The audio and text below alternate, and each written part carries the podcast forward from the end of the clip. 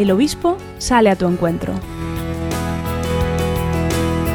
Escuchamos a Monseñor Lemos Montanet, obispo de Ourense.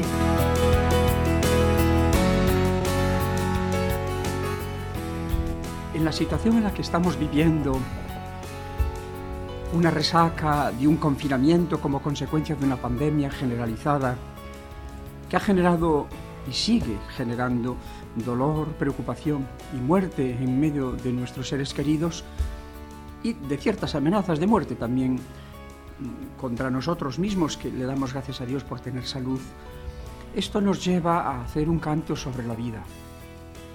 La vida es un regalo de Dios.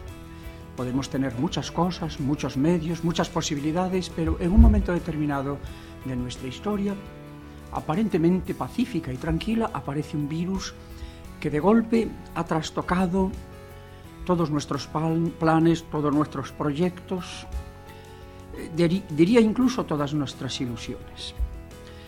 Sabemos y vivimos con certeza el hecho de que la vida es un don.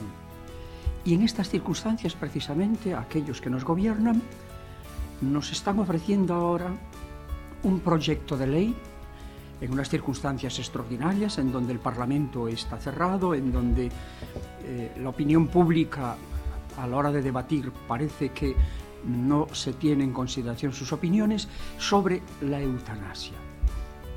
La eutanasia es un fracaso, porque la eutanasia, hablar de eutanasia, tal como se está planteando desde las últimas décadas en el mundo occidental, y cuando hablo del mundo occidental hablo de la vieja Europa y de Norteamérica, es un proyecto de muerte. Eh, lo decía perfectamente el Santo Padre Juan Pablo II y nos lo dijo con tanta fuerza el Papa Francisco. Todo esto en realidad supone de algún modo entrar dentro de la dinámica de la muerte, entrar dentro de la dinámica del descarte, descartar al más débil, al más frágil, al más pequeño, al más vulnerable a nuestros ancianos, que siguen siendo, como dice el Santo Padre, una riqueza de nuestra historia. Prescindir de ellos sería prescindir de parte de nuestro propio ser.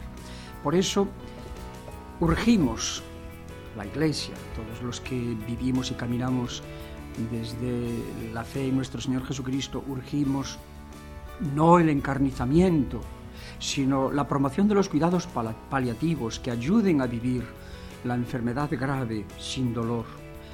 Urgimos el acompañamiento integral en donde haya un espacio a la realidad espiritual que necesitan nuestros enfermos y también nuestras familias. Este cuidado integral alivia tantas veces el dolor, consuela, ofrece esperanza.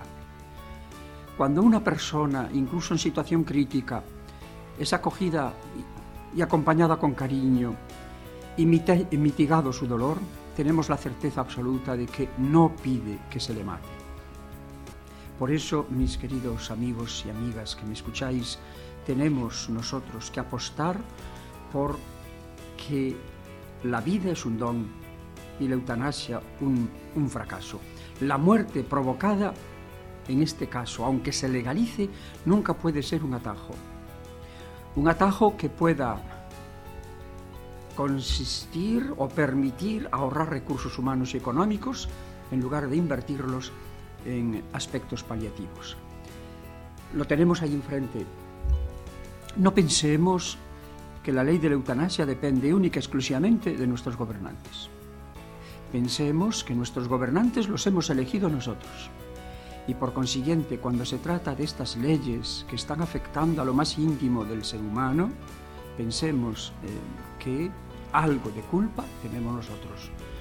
Una sociedad que abre las puertas a la muerte es una ciudad, es una sociedad que algo tiene dentro de sus entrañas que puede estar oliendo a podrido y no se da cuenta. Luchemos por la vida. Y luchar por la vida es apostar por la esperanza y de algún modo apostar por el ser humano.